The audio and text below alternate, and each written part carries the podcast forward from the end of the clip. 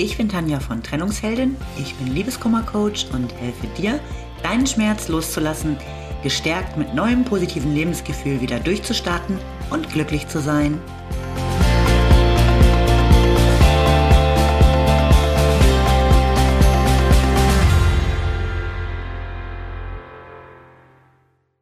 Hallo, schön, dass du wieder da bist. Ich habe für die heutige Folge die letzten Tage so sehr überlegt, was ich erzählen möchte. Normalerweise nehme ich die Folge immer schon ein paar Tage vorher auf, ehe sie am Freitag erscheint. Aber jetzt ist es spät am Donnerstagabend und es stehen eigentlich genug Themen auf meiner Liste, über die ich heute sprechen könnte. Aber nichts davon fühlt sich richtig an. Mein Podcast soll ja durch deinen Liebeskummer helfen. Die aktuellen und sehr dramatischen Geschehnisse, die uns die letzten zwei Wochen begleiten, haben bei mir allerdings schon auf jeden Fall dafür gesorgt, dass alles andere in den Hintergrund gerückt ist.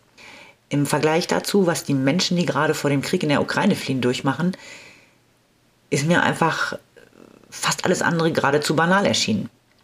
Hm, versteh mich jetzt nicht falsch.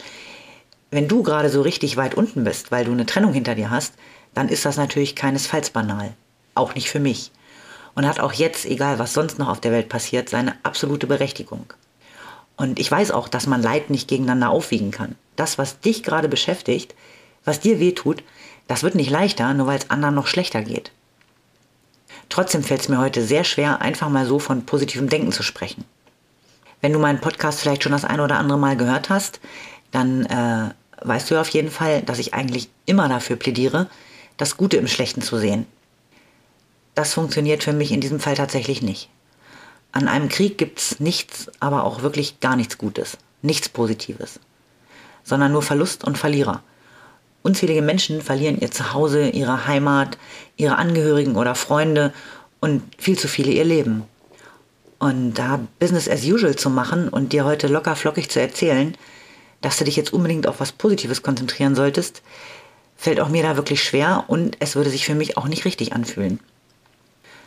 Aber trotzdem möchte ich dir auch in dieser Folge einen Weg zeigen, wie du mit deinem Liebeskummer umgehen kannst. Und deshalb ist mein Tipp heute, tue Gutes. Es gibt gerade so viel zu tun und zu helfen. Und anderen zu helfen, tut auch dir gut. Das lenkt dich von deinen Sorgen ab und manchmal relativiert es tatsächlich auch so, so ein ganz bisschen den eigenen Kummer. Und du kannst dich gerade in so vielerlei Hinsicht engagieren. Wenn es dir irgendwie möglich ist und du Platz genug hast, dann gib Menschen bei dir eine Unterkunft, einen sicheren Ort, ein warmes Bett. Aber auch wenn du keinen Platz hast, kannst du helfen. Viele Spenden müssen sortiert und verladen werden. In, in vielen Sammelunterkünften werden noch Helfer gesucht, die Essen ausgeben oder anderweitig unterstützen. Wenn du es dir finanziell leisten kannst, unterstütze mit einer Geldspende. Und schau einfach mal in deiner Stadt, wo noch Leute gebraucht werden und engagier dich.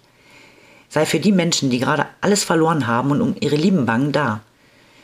Geh auf eine der gerade überall stattfindenden Friedenskundgebungen und zeig dort Gesicht. Ich habe oft so das Gefühl, dass die generelle Meinung ist, ähm, zu helfen muss immer selbstlos sein. Das, das muss es nicht, finde ich. Du kannst anderen Menschen helfen und darfst auch selbst davon profitieren. Es ist äh, nämlich völlig in Ordnung, dass es dich von deinem eigenen Thema ablenkt und dass du es eben auch erstmal genau deshalb machst. Und es ist auch völlig in Ordnung, dass es dir ein gutes Gefühl gibt, anderen zu helfen und dich zu engagieren.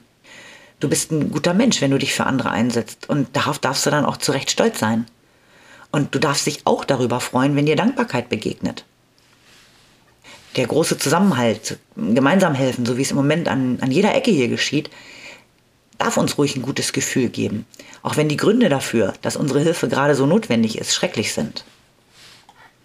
Und noch was möchte ich dir heute mit auf den Weg geben.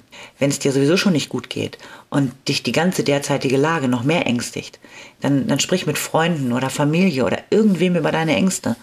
Schau nicht den ganzen Tag Nachrichten, sondern informier dich dann eher gezielt und beschall dich nicht ununterbrochen mit jeder einzelnen Meldung. Lass uns einfach gemeinsam hoffen, dass wir friedlicheren Zeiten entgegenblicken und das Ganze so schnell wie möglich natürlich. Ich wünsche dir alles Liebe. Bis zum nächsten Mal. Lieben Dank fürs Zuhören. Du findest mich auch bei Instagram und Facebook oder auf meiner Website unter www.trennungsheldin.net. Alle Infos dazu findest du in den Show Notes.